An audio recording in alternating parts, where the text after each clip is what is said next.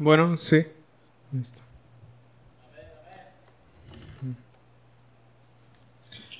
Buenos días, hermanos. Ah, gracias, Señor, por esta ah, por esta mañana. Ah, vamos a, a, comenzar ahora este tiempo de la predicación de su palabra, pero no antes. vamos a orar, hermanos, para para pedir la gracia del Señor nuevamente. Padre, Padre, nuevamente venimos delante de ti, Señor, para suplicarte de tu, de tu favor, Señor. Rogamos por la ayuda de tu Espíritu Santo, Señor. Rogamos para que tu gracia sea manifiesta, Señor, para que nuestras vidas sean transformadas, para que lo que hagamos, Señor, el predicar, el escuchar, Señor, lo hagamos ah, en tus fuerzas, para tu honra, para tu gloria, Señor. Padre, tú das fuerza al cansado y multiplicas las fuerzas del que no tiene ninguna, Señor. Y muchos venimos de esa manera, Señor, sin ninguna fuerza, ah, ni espiritual ni física, Señor. Y esperamos que tú nos des de tu gracia y que tú nos ayudes, Señor, que tú nos sostengas. Padre, en la predicación de tu palabra para que la atesoremos en nuestro corazón y la prediquemos y la escuchemos con fidelidad también, Señor. Dame gracias, Señor, y, y aparta todo pensamiento que pueda distraernos, Señor, de tu palabra, Señor. Te lo pedimos en Cristo Jesús. Amén. Bien, hermanos, ¿pueden por favor abrir sus Biblias en Efesios capítulo 4? Por favor.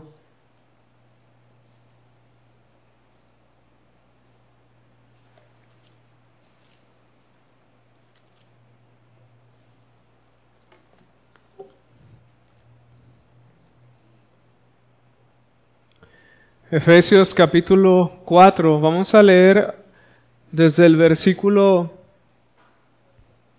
17 hasta el versículo 32, aunque solamente terminaremos la parte de los versículos del versículo 25 al versículo 32.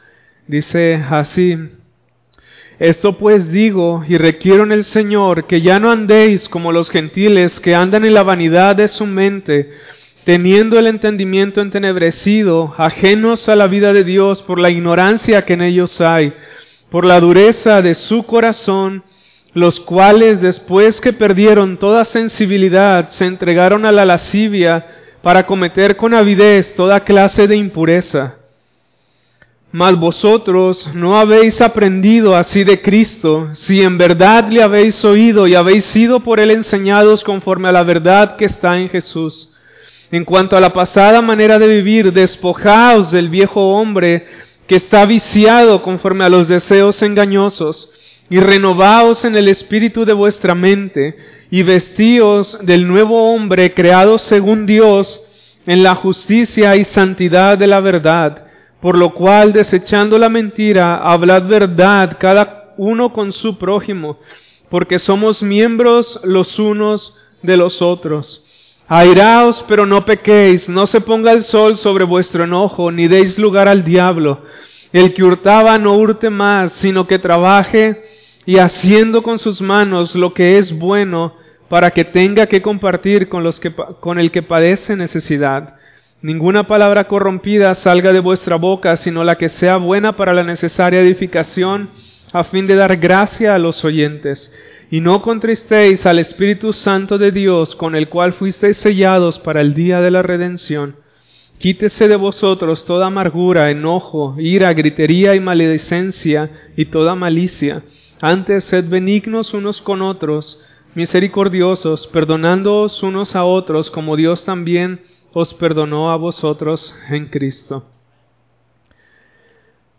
Solamente, hermanos, ah, vamos a a ver, desde el versículo 25 al versículo 32. Les quiero pedir una disculpa porque quizá la mayoría no sabía, pero La semana pasada no pude avanzar bien o no pude terminar tampoco la predicación. De hecho, me quedaban todavía dos hojas porque no me sentía bien físicamente. Y les pido una disculpa, hermanos, si se me fue el hilo del sermón y pasé muchas cosas por alto, pero literalmente estaba temblando y este y estaba mareado la mayor parte de la predicación que ya no pude tampoco leer lo que había escrito. Pero espero con el favor del Señor que nos ayude para completar esta parte ah, de la palabra del Señor que habla sobre la vida nueva que, que tenemos ahora en Cristo. Y en estos versículos, en esta segunda parte de la vida en Cristo, el apóstol Pablo continúa, el apóstol Pablo continúa diciéndonos la manera consecuente en la que nosotros como creyentes debemos de estar viviendo a la luz de la nueva identidad que Dios nos ha dado en Cristo. Pablo continúa diciendo cómo nosotros debemos de vivir en conformidad al nuevo hombre que Dios ha creado en cada una de la vida de aquellos que han creído al Evangelio porque esta vida Dios la ha creado en justicia y en santidad de la verdad, dice el apóstol Pablo. Y asimismo el apóstol Pablo en los siguientes versículos nos anima y nos exhorta más específicamente cómo es que esta, este nuevo hombre o esta nueva vida en Cristo debe de estar manifestándose en la vida de cada uno de nosotros los que hemos respondido al Evangelio con arrepentimiento y con fe. Entonces, básicamente eso es lo que está diciendo el apóstol Pablo. Como tú, como un nuevo hombre, creado según Dios en justicia y santidad de la verdad, debes de estar viviendo en conformidad a esa nueva identidad que tú tienes, a esa nueva naturaleza que tú tienes que te ha sido dada por el Señor. Básicamente es el pensamiento del apóstol Pablo, cómo nosotros podemos estar reflejando cada día más en nuestra vida cristiana lo que Dios ha hecho en nuestra vida cómo nosotros debemos de responder a lo que Él ha hecho por nosotros en Cristo. Y ahí el apóstol Pablo en el versículo 25 dice, por lo cual desechando la mentira, hablad verdad cada uno a su prójimo, porque somos miembros los unos de los otros. Esa es la primera cosa, hablar verdad, dice el apóstol Pablo, pero antes de eso dice que desechemos la mentira y hablemos verdad cada uno a su prójimo porque somos miembros los unos a los otros. La falsedad es una distorsión de la verdad que siempre tiene como propósito engañar. La falsedad es una distorsión de la verdad que siempre tiene el propósito de engañar. Y la mentira es un pecado. ¿Por qué? Porque no obra la justicia de Dios no obra aquello que es bueno y el apóstol Pablo dice que la mentira tiene que ser desechada de la vida de cada creyente. ¿Por qué? Porque Dios no solamente, hermanos, Dios no solamente está interesado en las palabras que tú dices, sino Dios también está interesado en el corazón. Su palabra dice que Dios pesa las intenciones y el corazón de los hombres para dar a cada uno conforme a sus obras. Y aquí el apóstol Pablo nos está diciendo que nosotros como creyentes no deberíamos de estar mintiendo, sino por el contrario, deberíamos de estar desechando la mentira de nuestros labios, la falsedad de nuestros labios, el engaño de nuestros labios. Y ahorita hablando del corazón, podemos decir que el corazón es el asentimiento de todos estos pecados. En Mateo capítulo 15, versículo 19 leemos, porque del corazón salen los malos pensamientos, los homicidios, los adulterios, las fornicaciones, los hurtos, los falsos testimonios y las blasfemias. Los falsos testimonios salen del corazón. Cada uno de nosotros puede recordar su vida pasada y cómo la mentira era parte de nosotros vivíamos tan cómodos, engañados y engañando a los demás con todas las palabras falsas y mentirosas que salían de nuestros labios, que se nos ocurrían de una manera tan fácil. Y era tal la mentira en nosotros que aún nosotros llegábamos a catalogar el tipo de mentiras que hacíamos. algunas le llamábamos mentiras blancas, alguna vez, algunas les llamábamos mentiras negras, a veces le llamábamos mentiras piadosas porque pensábamos que con la intención de nuestro corazón era suficiente aunque nuestros labios estuvieran mintiendo. Algunas veces les llamábamos mentirillas, por así decirlo, y, y minimizábamos el pecado de la mentira en nuestras vidas. Según era la ocasión, según nosotros catalogábamos lo que decíamos o lo que escuchábamos de los demás. Si nos convenía, decíamos que era una mentira blanca, que era una mentira piadosa. Si no nos convenía, al escuchar de alguien más, decíamos que era una mentira negra o no la aceptábamos ni la recibíamos. Pero nuestra vida daba testimonio de que nosotros éramos mentirosos. Y así es la vida de una persona que está sin Cristo. En el Salmo 58, versículo 3, dice, se apartaron los impíos desde la matriz, se descarriaron, hablan mentira desde que nacieron. Hablan mentira desde que nacieron. No sé a qué edad tú recuerdes que, que ya decías mentiras, pero estoy seguro que si tú retrocedes y piensas a qué edad tú comenzaste a decir mentiras, te vas a acordar que era desde tu infancia. No sé a qué, a qué edad, pero cuatro, tres años, cinco años, ya nuestra vida era un mundo de mentiras para con nuestros padres y para con los que nos rodeaban. Y es lo que dice el Salmo 58.3, se apartaron los impíos desde la matriz, se descarriaron hablando mentira desde que nacieron. Y la vida de los creyentes en, en Éfeso tenía un trasfondo de de mentira, de engaño, de hipocresía y de falsedad, así como toda vida que, que está fuera de Cristo es una vida de engaño, así la vida de los efesios venía de un trasfondo de engaño. Y el pecado de mentir es tan vicioso porque porque tú dices una mentira, entonces para que no seas descubierto, tú tienes que inventarte otra mentira para cubrir esa mentira. Entonces dices dos mentiras y tienes que inventarte otra mentira para cubrir esas dos mentiras que ya dijiste. Y es un vicio sin fin que no puede llegar a ser frenado por el hombre. Y eso no debe de ser así, hermanos, en nuestra vida como creyentes. La mentira no debe de ser algo que siquiera se menciona o que siquiera pasa por la mente de cada uno de nosotros. Pablo dice, desechad toda la mentira. Y hablad verdad, cada uno con su prójimo, dice el apóstol Pablo.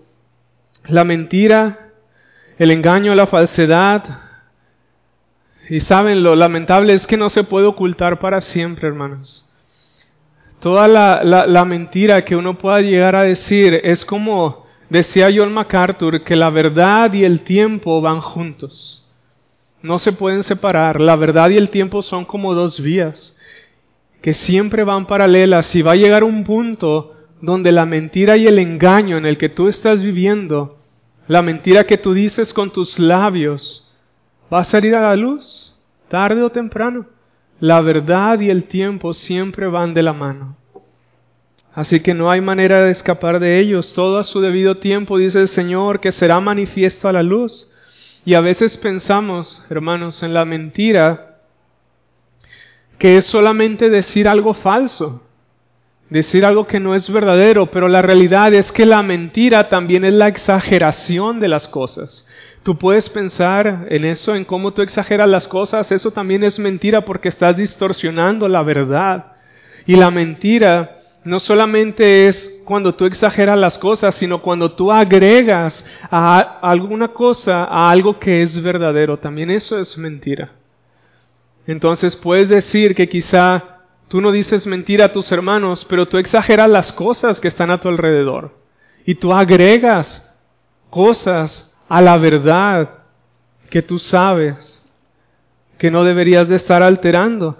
Cuando haces alguna trampa, cuando no cumples tus promesas, cuando traicionas la confidencia, la confidencialidad de alguien, estás mintiendo también. O cuando se presentan excusas falsas, Son maneras de mentir que cada creyente debería de estar evitando. Entonces cada uno, hermanos, debería de estar examinándose si nosotros guardamos las palabras que nosotros decimos a los demás, si cuando se te confía algo tú vas y lo divulgas, tú estás mintiendo también porque le prometiste a la persona que no lo dirías si no lo estás guardando en tu corazón. Alterar la verdad y exagerar la verdad es otro tipo de mentira que debería de ser desechado de la vida de cada creyente. No necesariamente decir algo que es abiertamente falso, sino traicionar o hacer trampa también es parte de la mentira que no debería de ser en la vida de alguien que ha sido transformado por el Evangelio. Pablo dice que desechemos la mentira porque no es congruente con el nuevo hombre que ha sido creado, según Dios dice, en justicia y en santidad de la verdad. Y principalmente la mentira debe de ser desechada. ¿Por qué? Porque Dios es verdadero. Dios es verdadero. Y nuestra vida que se supone que debe de ser vivida para la gloria de Dios es incongruente cuando en ella se halla la mentira. Porque se supone que el Dios en el que nosotros estamos creyendo es verdadero. ¿Por qué entonces debería de haber en tu vida engaño o falsedad? Y si la mentira no es congruente con Dios ni con el nuevo hombre, podemos ver en Juan capítulo 8, versículo 44, con quién sí es congruente. Leemos en Juan capítulo 8, versículo 44, vosotros sois de vuestro padre el diablo. Vosotros sois de vuestro padre el diablo y los deseos de vuestro Padre queréis hacer. Él ha sido homicida desde el principio y no ha permanecido en la verdad porque no hay verdad en él. Cuando habla mentira, de suyo habla porque es mentiroso y padre de mentira. De manera que cuando tú hablas mentira, estás hablando en conformidad al diablo. Y se supone que tú profesas creer en Dios y por lo tanto que tu Padre es Dios. Mas cuando tú mientes parece que tu padre es el diablo, porque estás actuando en congruencia a las obras del diablo.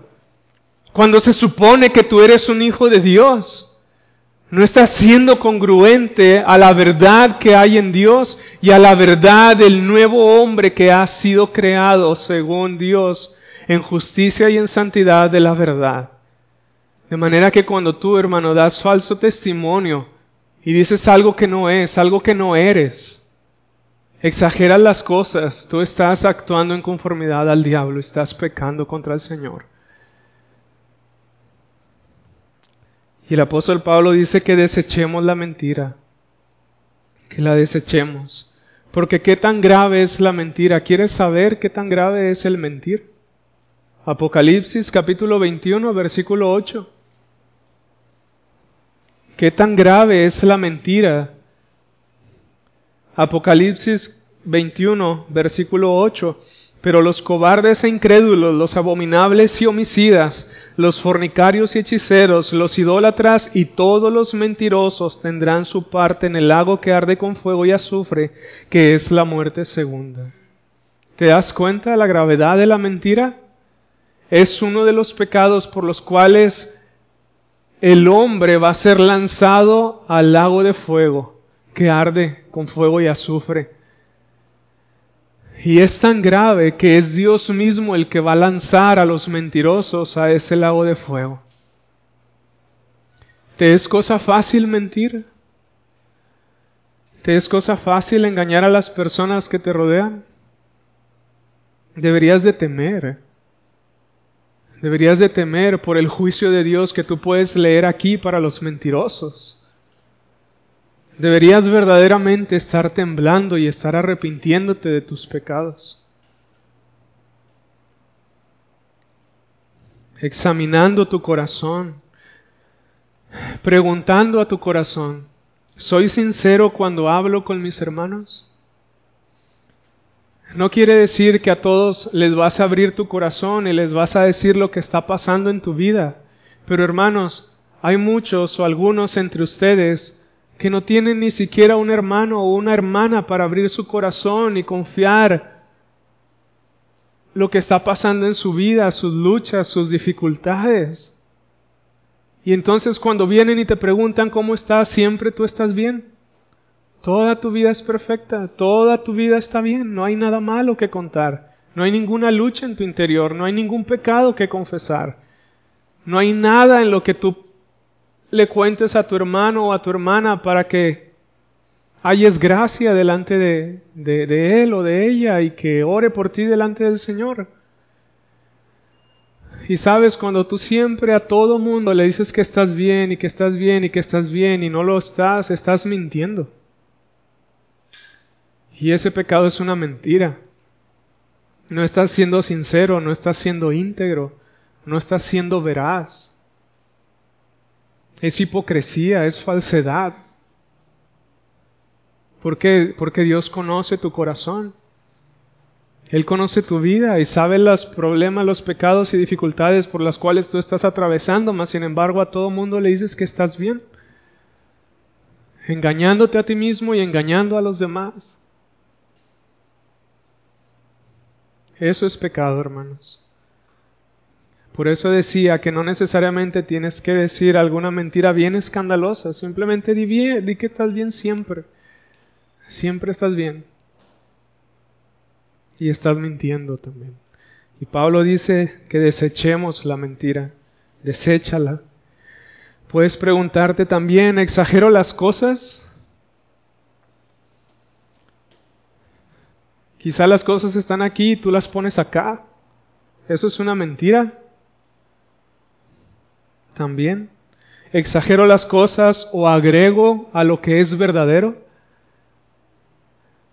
¿Cuántas personas no hay en la iglesia que alteran las cosas y le ponen más allá de lo que en realidad es? Entonces debes de también preguntarte eso, si agregas algo a lo que ya es verdadero, lo que ya es. Cuando me han confiado algo, también te puedes preguntar, como ya mencionaba, cuando me han confiado algo, ¿lo guardo en mi corazón?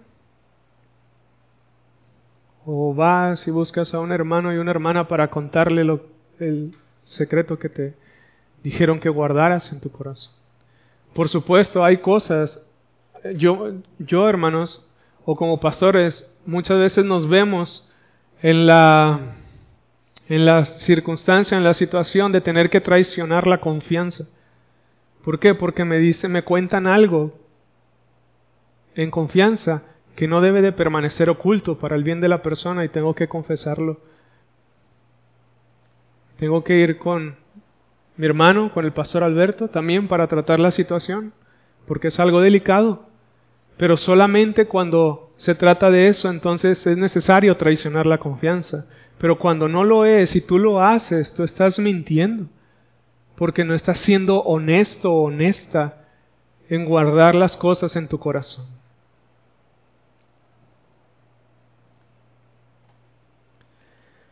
Otra pregunta que te puedes hacer, el testimonio que los hermanos tienen de mí, ¿Es el mismo que Dios ve en lo secreto?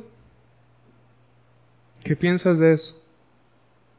El testimonio que los demás ven en mí, ¿es el mismo testimonio que Dios ve en lo secreto? ¿O eres incongruente en lo que los demás ven y lo que Dios ve cuando nadie de los demás te ve? Si no eres congruente, estás mintiendo a la verdad también. Y es pecado. Y el Señor dice que desechemos la mentira. Así que, ¿es congruente tu vida pública con tu vida secreta? ¿El testimonio que los demás tienen de ti es el mismo que tú das en lo secreto? ¿Cómo es tu relación con el pecado cuando nadie te ve? ¿Cómo es tu relación con tu esposa, con tu esposo, con tus hijos? Si el testimonio que la iglesia tienen es este, ¿Es este también en, el, en lo secreto? o mientes también.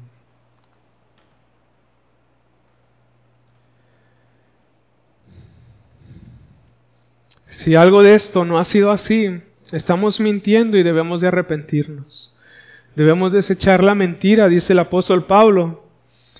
Y continúa diciendo el apóstol Pablo que no solamente debemos desechar la, la, mentira, sino que también debemos de abrazar la verdad.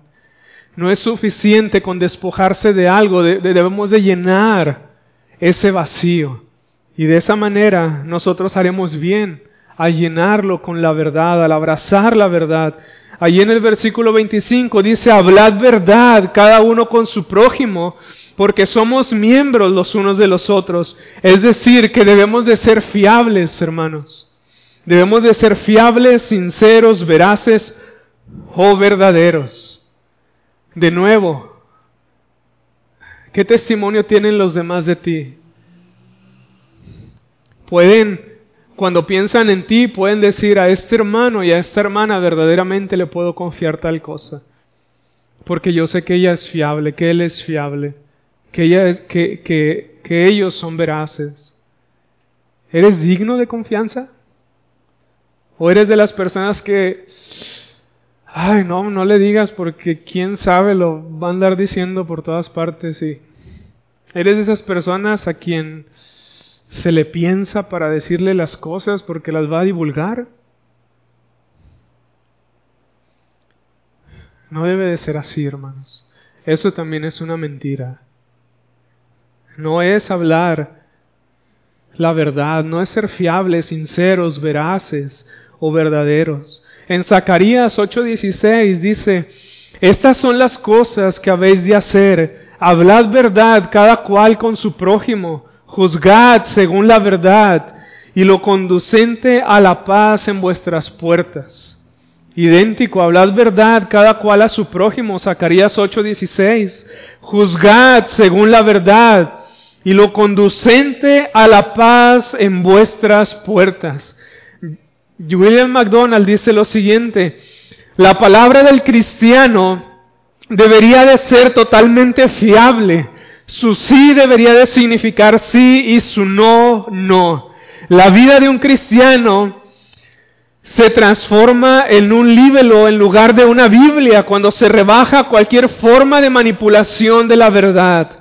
La verdad es una deuda que debemos a todos los hombres.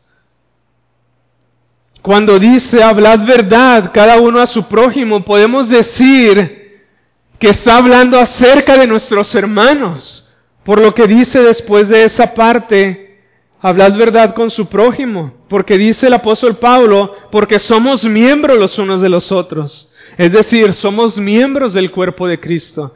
De manera que tú debes de estar pensando aquí,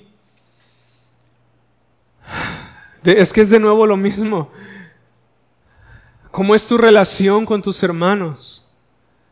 ¿Eres fiel y verdadero para con ellos, en tu trato con ellos, en tu relación con ellos, en lo que tú hablas con ellos, lo que compartes? ¿Cómo es tu relación con ellos? ¿Puedes tú ser distinguido por alguien que, que su sí es sí, que su no es no?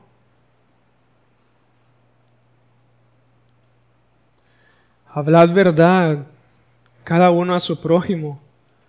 Más, hermanos, siendo, siendo nosotros miembros de un mismo cuerpo, ¿quién de sus miembros va a procurar el mal para con su otro miembro? ¿Qué pasa cuando nuestro cuerpo algún miembro de nuestro cuerpo no tiene la salud ah, necesaria o la correcta relación con sus otros miembros? Todo el cuerpo es afectado, todo el cuerpo es dañado.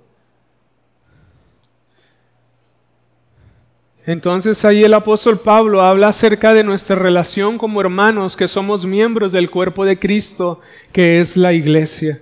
Y esto no significa, por supuesto, que vamos a mentir a los que no son parte del cuerpo. Simplemente el apóstol Pablo está hablando de esta manera porque él se está dirigiendo a una iglesia local, a un cuerpo específico de creyentes.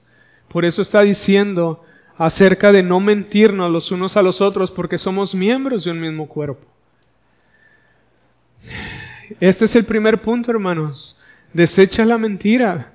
¿Por qué tienes que estar mintiendo? Porque tu conciencia te condena. Porque tu corazón te redarguye, tu corazón te reprende. Entonces no quieres que los demás sepan lo que verdaderamente está pasando en tu vida. ¿Por qué? Porque tienes temor. Y porque no tienes temor de Dios en tu corazón, al menos como deberías.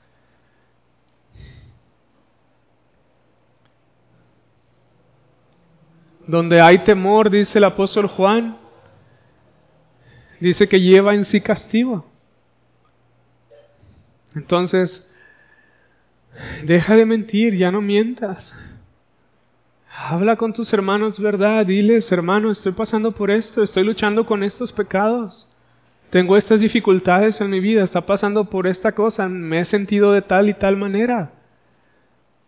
Pero no digas, ¿cómo estás? Bien, bien, siempre bien, siempre bien. Entonces desechemos, hermanos, la mentira en todas las formas, en todas las formas en que pueda llegar a venir a nuestra vida. En segundo lugar, el apóstol Pablo también dice que otra manera de revestirnos del nuevo hombre es airarnos pero sin pecar, dice en el versículo 6.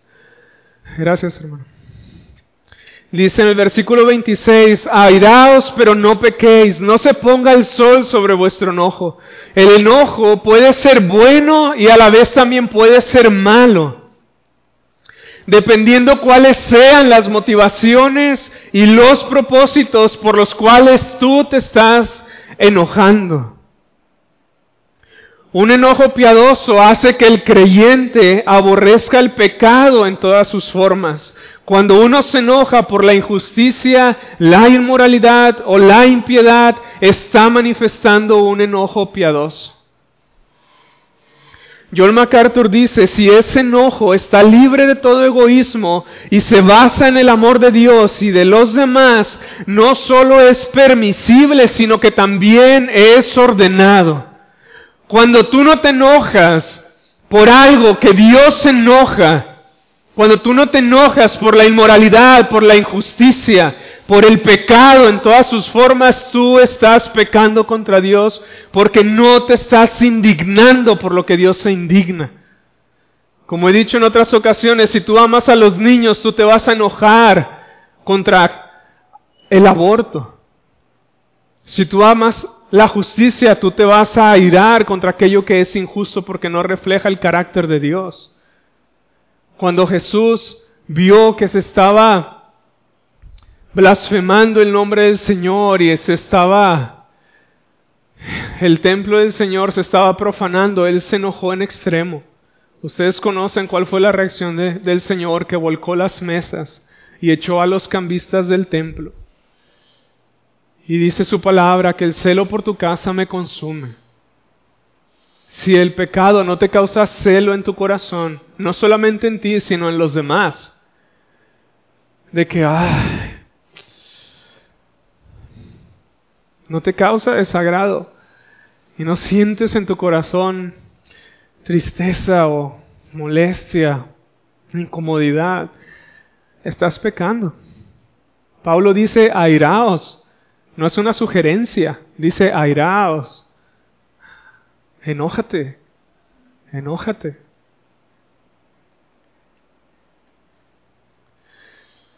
Pero también algo importante, hermanos, es que hay que saber diferenciar entre nuestras propias convicciones personales, nuestros gustos personales y entre tu manera de ser y la manera de ser de los demás, porque si no haces esta distinción entre eso y lo que es ley en la palabra de Dios, estarás enojándote y pecando constantemente por cosas que Dios no se enoja. ¿Sí quedó claro eso? Porque hay veces que te puedes estar enojando por porque los demás no tienen convicciones personales como las tuyas, porque no tienen gustos como los tuyos, porque ellos son de una manera diferente y hacen las cosas de una manera diferente. Entonces te puedes estar enojando con ellos cuando ellos no están pecando en nada. Y entonces tú estás pecando contra el Señor. Al no hacer una diferencia entre eso y lo que sí es ley en la palabra de Dios. Tienes que tener cuidado de eso y debes de examinarte cuando te enojas ¿Te enojas por un gusto personal, por una convicción personal diferente a la de la otra persona? ¿Por una manera de ser diferente a la de la otra persona? Porque si te enojas por eso, estás pecando, porque eso no es un motivo para, para airarse, para enojarse contra alguien. Cada uno es diferente. William McDonald dice, cuando se trata de una emoción maliciosa, celos, resentimientos, deseos de venganza u odio debido a mala, debido a males personales, el enojo está prohibido. Es algo personal, no es algo de Dios por lo que tú te estás enojando. De manera que hay que tener cuidado, hermanos, de cruzar la línea cuando nos airamos por algo que es justo, porque muy fácilmente podríamos volvernos contra las personas, sino contra algún pecado en específico. Entonces puedes llegar a ofender y a herir innecesariamente o a ensañarte contra la persona en vez de contra algún pecado en específico. Y entonces te vas en contra de la persona y la atacas. Y pecas contra ella al herirla innecesariamente porque no estaba pecando para que tú te enojaras. Miren lo que dice el Salmo 4.4. Temblad y no pequéis, meditad en vuestro corazón, estando en vuestra cama y callad. Dice, temed, temed y no pequéis. En otras palabras, tienes que tener temor de no estar pecando cuando tú te enojas. Debes de tener temor de no estar pecando cuando tú te enojas y asimismo de no ser rápido en airarte, porque dice temblad y no pequéis. Medita en vuestro corazón, mediten en vuestro corazón, estando en vuestra cama y callad. Debes de examinarte, debes de examinar tus motivaciones y tus propósitos cuando tú te enojas. Medita en tu corazón, ora al Señor y pregúntale, Señor, ¿por qué estoy enojado? Señor, ¿es justificable mi enojo? ¿Verdaderamente me estoy enojando por algo que es pecaminoso, Señor? ¿Me estoy indignando por, por algo que tú también te indignas? Es lo que dice el Salmo, medita en tu corazón cuando tú te enojas. Tiembla y teme y calla. Calla delante del Señor y pídele que examine tus motivaciones y tus propósitos para ver si verdaderamente estás actuando con rectitud. Aristóteles decía, cualquiera puede encolerarse, eso es fácil, pero encolerarse con la persona precisa, en el grado adecuado, en la ocasión justa, para un propósito recto y de una manera recta, eso no es fácil. Y esto lo decía una persona que no era creyente. De manera, hermanos, que no deberíamos de anidar ningún rencor en nuestro corazón, ningún resentimiento, ninguna irritación en nuestro corazón, porque dice, no se ponga el sol sobre vuestro enojo. Versículo 26. No se ponga el sol sobre vuestro enojo. ¿Qué significa eso? Que tú te puedes airar sin pecar pero cuando tú te airas o te enojas sin pecar, puedes llegar a estar en una línea tan delgada que sin darte cuenta tú vas a pasar a estar pecando contra el Señor. Al enojarte o al actuar en tu enojo de una manera indebida. Por eso dice, no se ponga el sol sobre vuestro enojo. No se ponga el sol sobre vuestro enojo. Aún el enojo que es justo puede convertirse en amargura. El enojo que es justo puede convertirse en amargura en tu corazón. ¿Y qué es lo que dice la palabra del Señor? Que la amargura, que por la amargura muchos se contaminaron en la fe. Muchos se contaminaron por la raíz de amargura que, que brotaron, que brotó en su corazón y no la cortaron inmediatamente.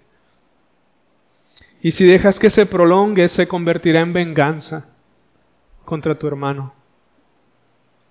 Si dejas que se prolongue, se convertirá prolongue se convertirá en venganza.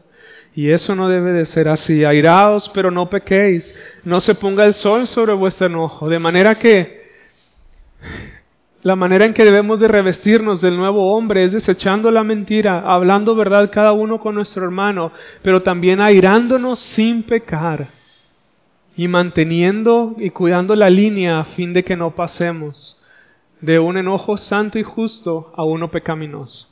Esa es la segunda cosa que dice el apóstol Pablo de cómo nosotros debemos de revestirnos del nuevo hombre, de cómo nosotros debemos de vivir en conformidad a la nueva naturaleza que Dios nos ha, dado. Airaos, pero no pequéis, no se ponga el sol sobre vuestro enojo.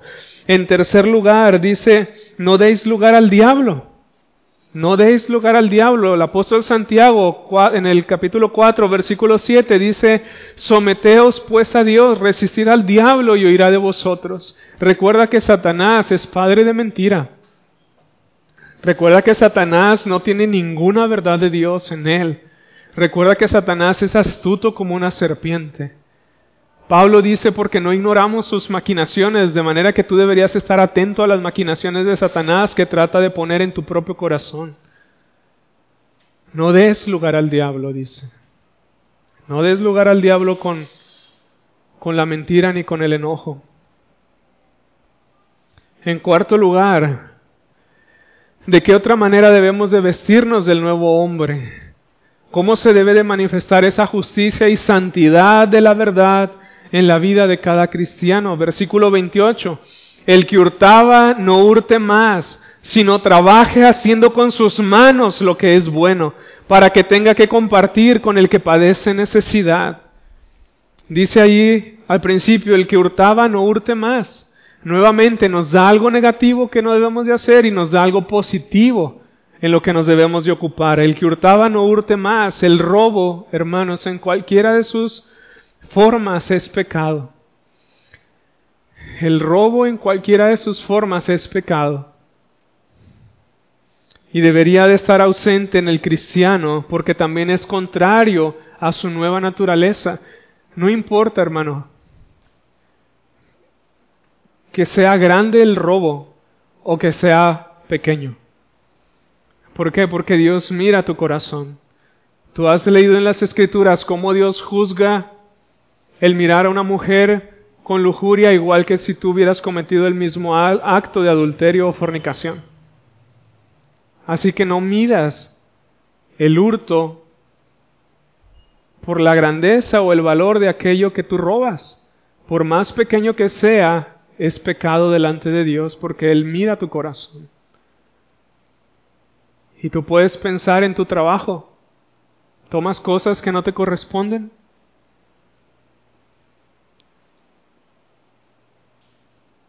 Puedes decir que, a nadie le sirve, que lo tomaste, sí, pero pediste permiso.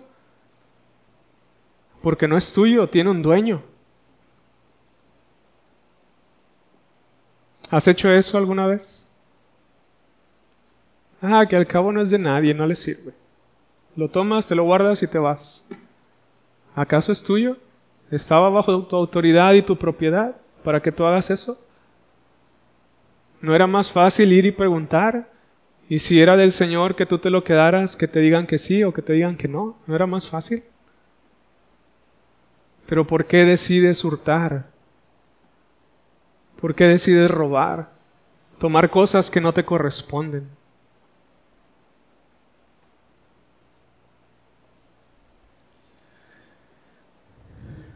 Cualquier adquisición deshonesta de nuestros bienes es pecado. De hecho, es un mandamiento en las tablas de la ley. En Éxodo capítulo 20 dice, no hurtarás. Por el contrario, dice el apóstol Pablo, que no solamente no hurtes, sino que trabajes haciendo con tus manos lo que es bueno. Hermanos, hay muchos, hay muchos jóvenes, mayormente, muchos jóvenes como los tesalonicenses que distorsionan la verdadera espiritualidad cristiana. ¿A qué me refiero? Algunos en Tesalónica dejaron sus trabajos con la justificación de que Cristo estaba a punto de regresar, como Pablo ya les había escrito en su primer carta. Y ellos dejaron de trabajar con la justificación de que Cristo ya iba a venir. Entonces, ¿para qué trabajo si Cristo ya va a venir? Decían algunos de los que estaban en Tesalónica. distorsionando la verdad y distorsionando la verdadera espiritualidad cristiana. Y así hoy en día hay algunos que justifican su holgazanería en la oración, en su lectura de la palabra o en la predicación del Evangelio. Y no trabajan porque piensan que orar, que piensan que leer la Biblia, piensan que predicar el Evangelio en las calles, en una iglesia, es algo más espiritual que estar trabajando. Al igual que los de Tesalónica, distorsionan la verdad y alteran lo que significa una verdadera espiritual, espiritualidad y una verdadera vida transformada para Dios en justicia y en santidad de la verdad. ¿Eres tú de los que se justifican la oración, en la lectura de la palabra y en la proclamación del Evangelio para no estar trabajando? Mayormente hablo a los jóvenes. Porque mira lo que dice el apóstol Pablo en 2 de Tesalonicenses capítulo 3 versículo 6 al versículo 15. Si gustan pueden ir ahí. 2 de Tesalonicenses capítulo 3 versículo 6 al versículo 15.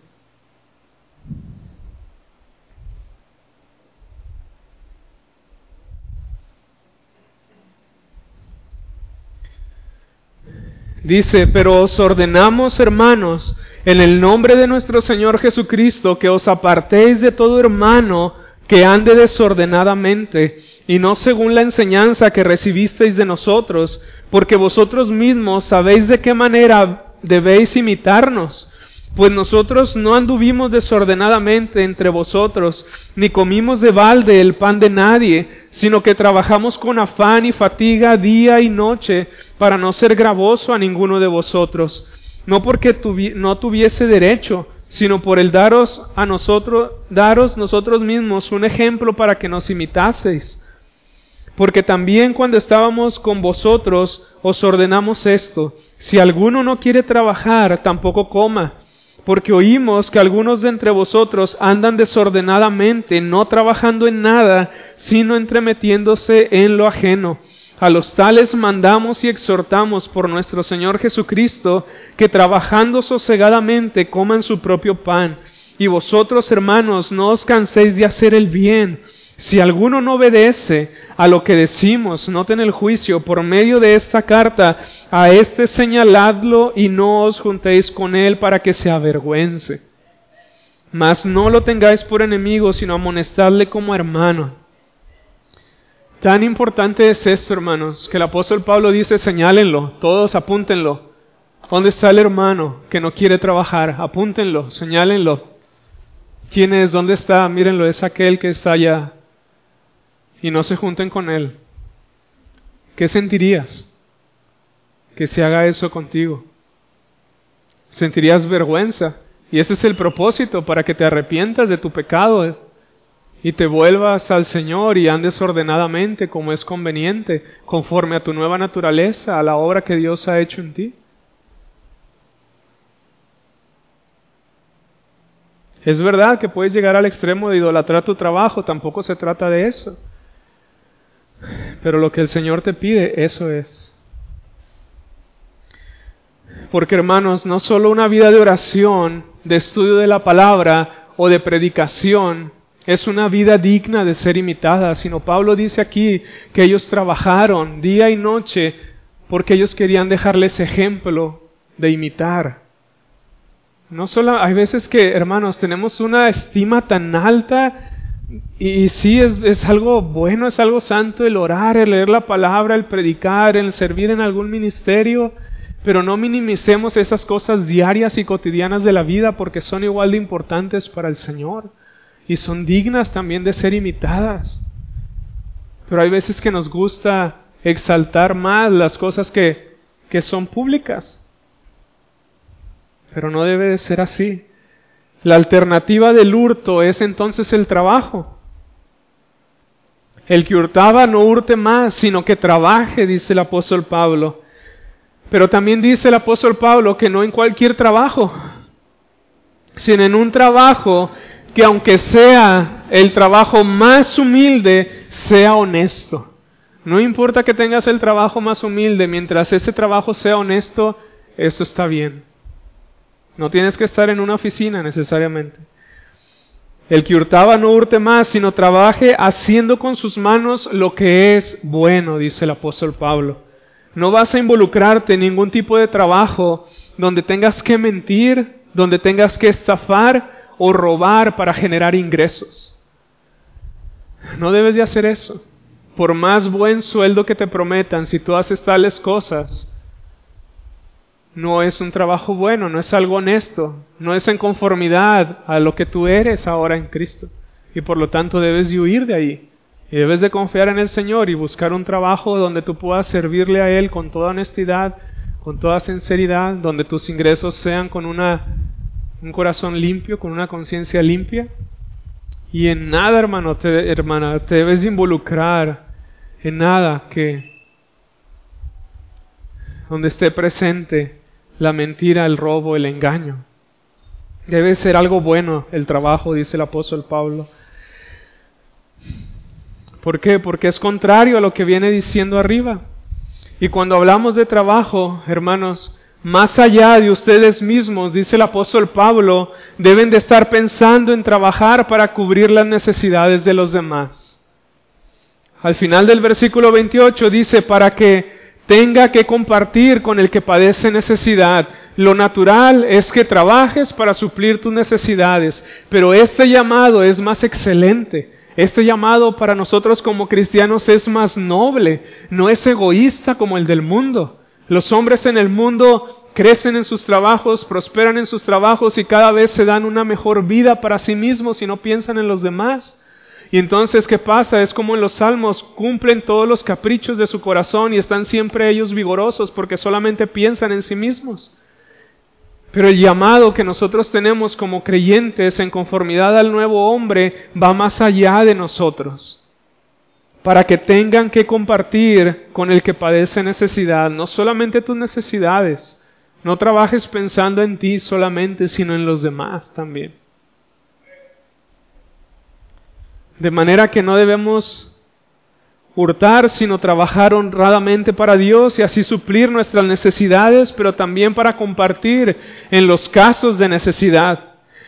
Y hermanos, quizá aquí podemos pensar en el dinero, pero más allá del dinero, piensa en las cosas que Dios te ha dado por el esfuerzo de tu trabajo. Quizá estás pensando en trabajar y tener dinero efectivo para poder darle a tu hermano, lo cual es bueno para cubrir alguna necesidad, pero más allá del dinero, piensa en las cosas que Dios te ha dado por medio de tu trabajo. ¿Tienes una casa? Dios te ha dado una casa por el esfuerzo de tu trabajo. ¿De qué manera has servido a las necesidades de tus hermanos con la casa que Dios te ha dado por medio de tu trabajo? ¿Tienes un carro que Dios te ha dado por medio de tu trabajo? ¿Cómo contribuyes a las necesidades de tus hermanos con el carro que Dios te ha dado por medio de tu trabajo? Y así puedes pensar en todo lo que Dios te ha proveído por medio de tu trabajo y hacerte la misma pregunta, ¿cómo lo que Dios me ha dado a través de mi trabajo está contribuyendo para cubrir las necesidades de mi hermano? ¿Cómo yo les estoy sirviendo? Todo es valioso y digno de compartir, hermanos, cuando se gana de manera honesta. Todo, todo, hermanos. Aunque sea un vaso de agua, todo. De manera que así también debe de lucir el nuevo hombre, hermanos, en cada uno de nosotros. Primera de Timoteo 5:8, porque si alguno no provee para los suyos y mayormente para los de su casa, ha negado la fe y es peor que un incrédulo peor que un incrédulo. No solamente un creyente, no se te dice un creyente ah, débil o no, peor que un incrédulo. Nos pone en la categoría más baja cuando no contribuimos para los nuestros. Y digo para los nuestros en todos los sentidos. En todos los sentidos. Aquí y en el hogar también. Pero no termina ahí. ¿Qué hay de nuestra manera de hablar? ¿Cómo nos revestimos del nuevo hombre en ese sentido? Versículo 29. Ninguna palabra corrompida salga de vuestra boca, sino la que sea buena para la necesaria edificación a fin de dar gracia a los oyentes. Ninguna palabra corrompida, dice el apóstol Pablo. Palabra corrompida, según el vocablo hebreo, la palabra es shahat, si lo estoy pronunciando bien, es toda palabra que está descompuesta, que pudre, que causa daño o que destruye. Toda palabra corrompida se refiere a toda palabra descompuesta que pudre, que causa daño o que destruye. Y es la misma palabra que se utiliza en Génesis capítulo 6, versículo 11 y versículo 12. Dice, y se corrompió la tierra delante de Dios, se echó a perder. Y estaba la tierra llena de violencia, y miró Dios la tierra, y he aquí que estaba corrompida, porque toda carne había corrompido su camino sobre la tierra. Así son las palabras corrompidas. Destruyen. Destruyen, corrompen, contaminan, pudren todo. Es lo que está diciendo el apóstol Pablo. Es como la fruta, hermanos, es como la fruta o la verdura. Una sola pieza en malas condiciones echará a perder a todas las demás. ¿Y qué es lo que tienes que hacer? Tienes que quitar esa fruta de entre las demás que sí están buenas o esa verdura porque te va a contaminar todo. Así una palabra, hermanos, corrompida de nuestra boca, echa a perder tantas cosas, tantas cosas en nosotros y en los demás, que no debe de ser así, hermanos.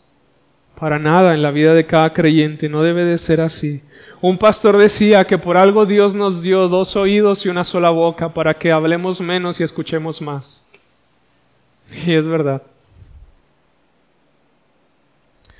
Porque en Proverbios 10, 19 dice, en las muchas palabras no falta pecado, mas el que refrena sus labios es prudente. Santiago 1.19, por esto, mis amados hermanos, todo hombre sea pronto para oír, tardo para hablar, tardo para irarse. Cualquier lenguaje o palabra sucia que lastima, que destruye, no debería de pasar, hermanos, siquiera por los labios de ninguno que profesa ser cristiano. No es en conformidad a lo que tú eres. Eso incluyen los malos chistes, los chistes obscenos o de mal gusto.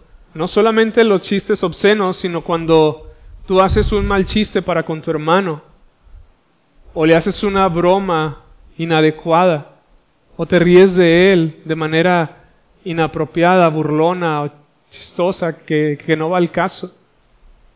Estás hablando palabras corrompidas.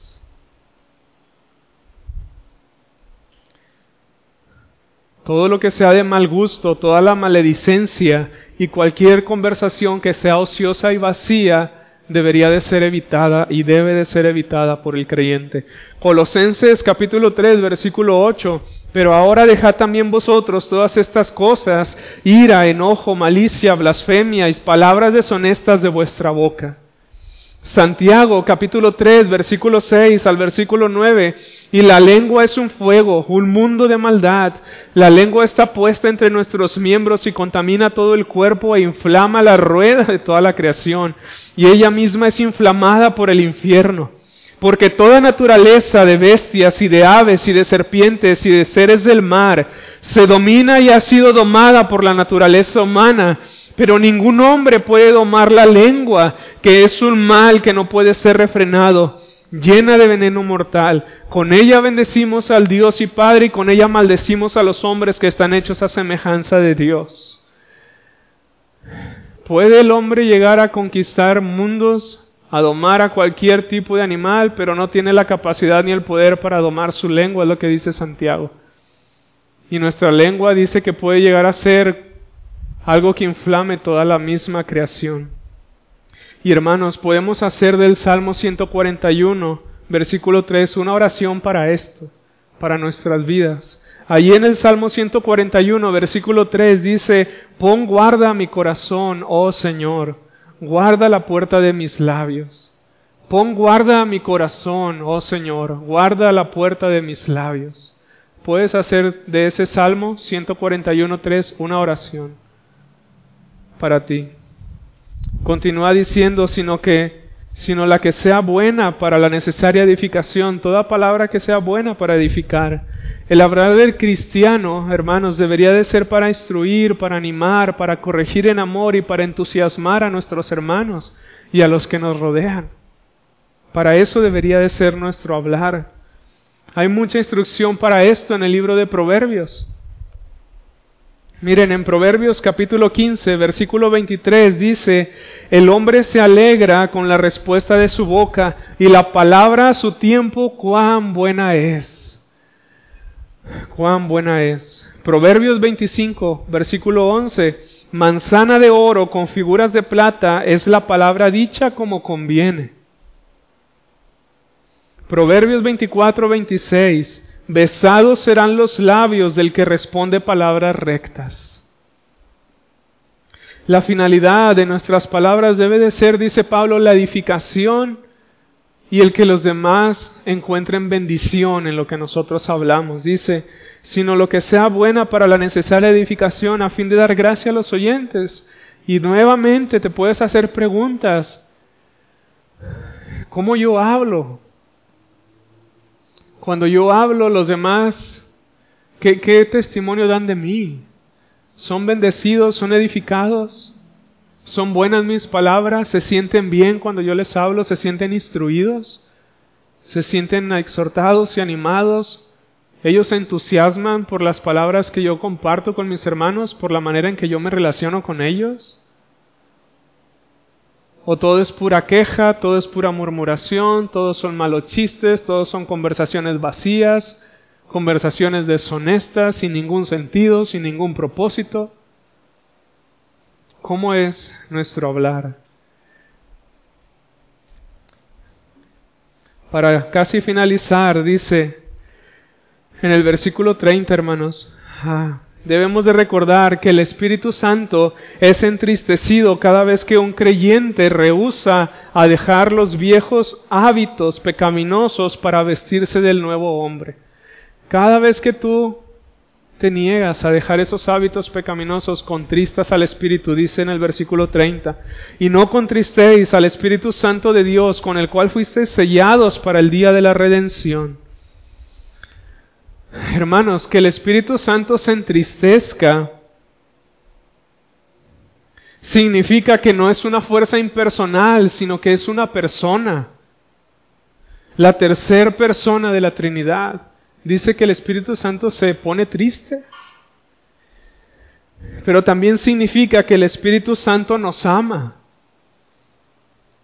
Cuando se entristece porque nosotros rehusamos dejar el pecado para revestirnos del nuevo hombre.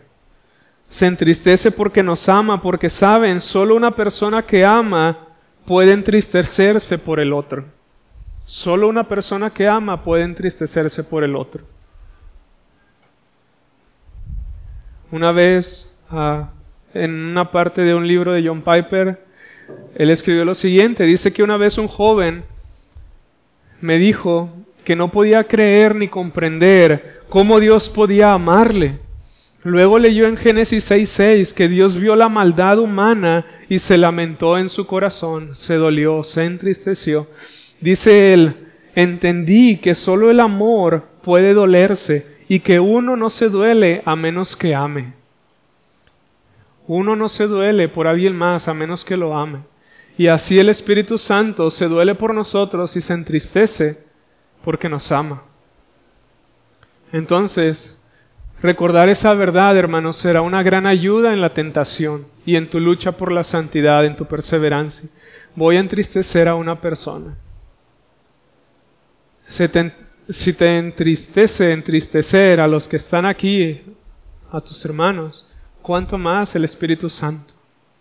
No te debería simplemente ay, causar contra tu pecado algo así como que simplemente, no hombre, ni quiero ni pecar, no quiero contristarlo, no quiero entristecerlo.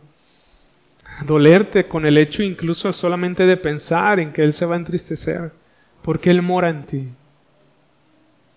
Por lo tanto, no lo apaguen ni lo entristezcan y vistámonos del nuevo hombre creados según Dios en justicia y santidad de la verdad, porque Él es la garantía, hermanos, de nuestra redención. En el versículo 30 dice, con el cual fuisteis sellados para el día de la redención.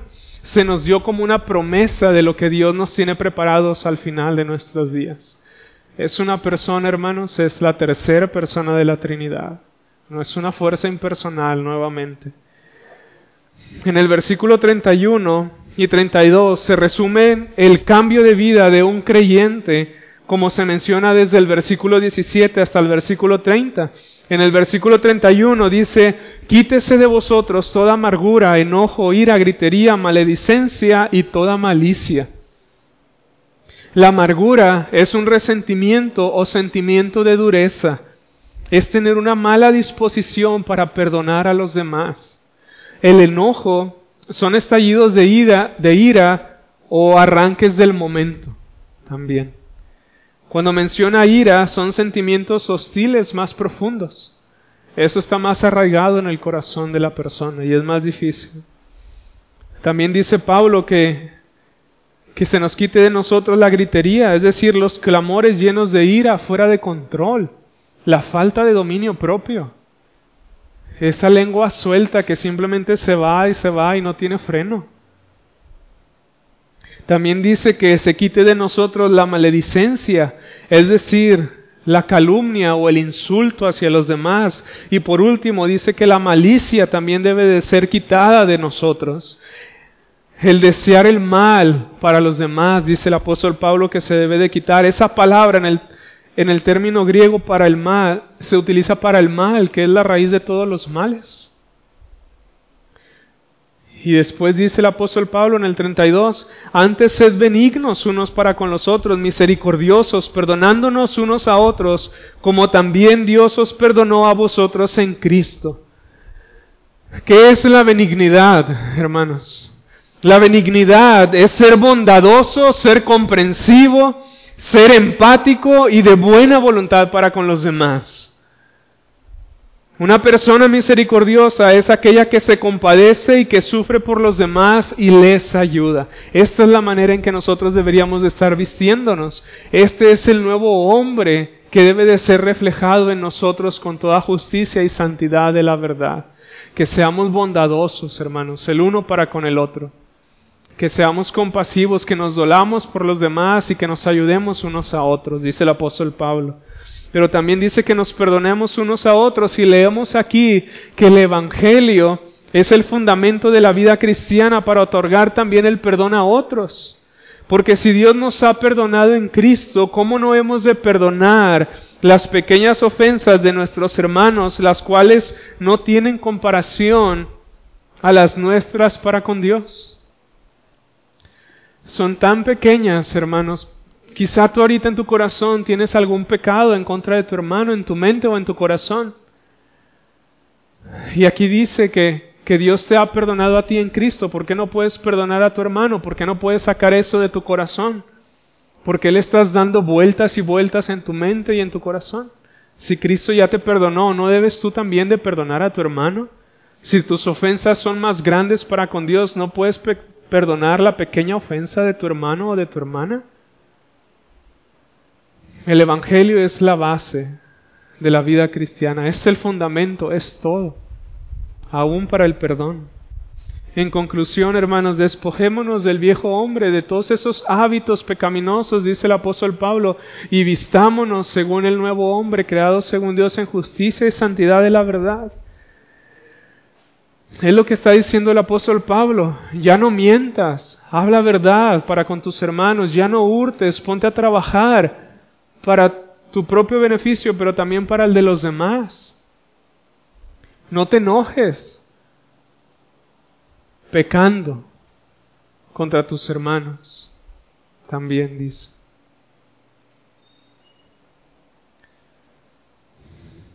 De manera que que el Señor nos dé gracia, hermanos, para reflejar cada día más la vida cristiana. Examinen sus corazones. Vuelvan a leer estos versículos en qué han estado fallando al Señor, en qué yo he estado fallando al Señor. Seguramente nos encontraremos fallando en muchas cosas. Si no es en una, es en otra, pero no pases por alto nada, hermanos. Que el Señor nos ayude y que nos dé gracia para, para vivir para su gloria. Vamos a orar. Padre, ah, te damos gracias por la obra de gracia que tú has hecho en nuestras vidas, Señor. Al hacernos un nuevo hombre, Señor, en justicia, en santidad, pero Padre, reconocemos que muchas veces parece que no lo somos, Señor, porque mantenemos hábitos pecaminosos del viejo hombre.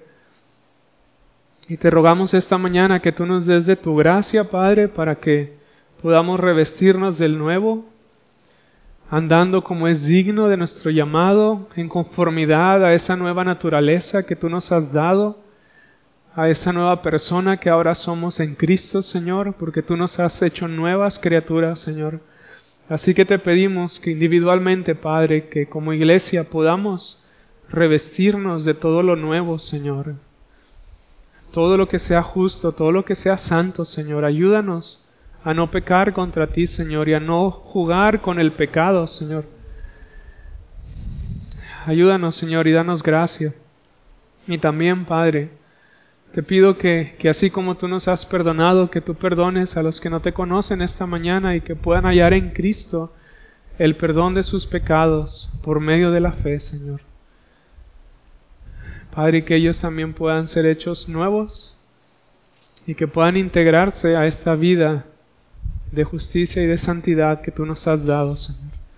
Danos gracias, Señor, y que sea todo para tu honra y tu gloria. Cristo Jesús. Amén.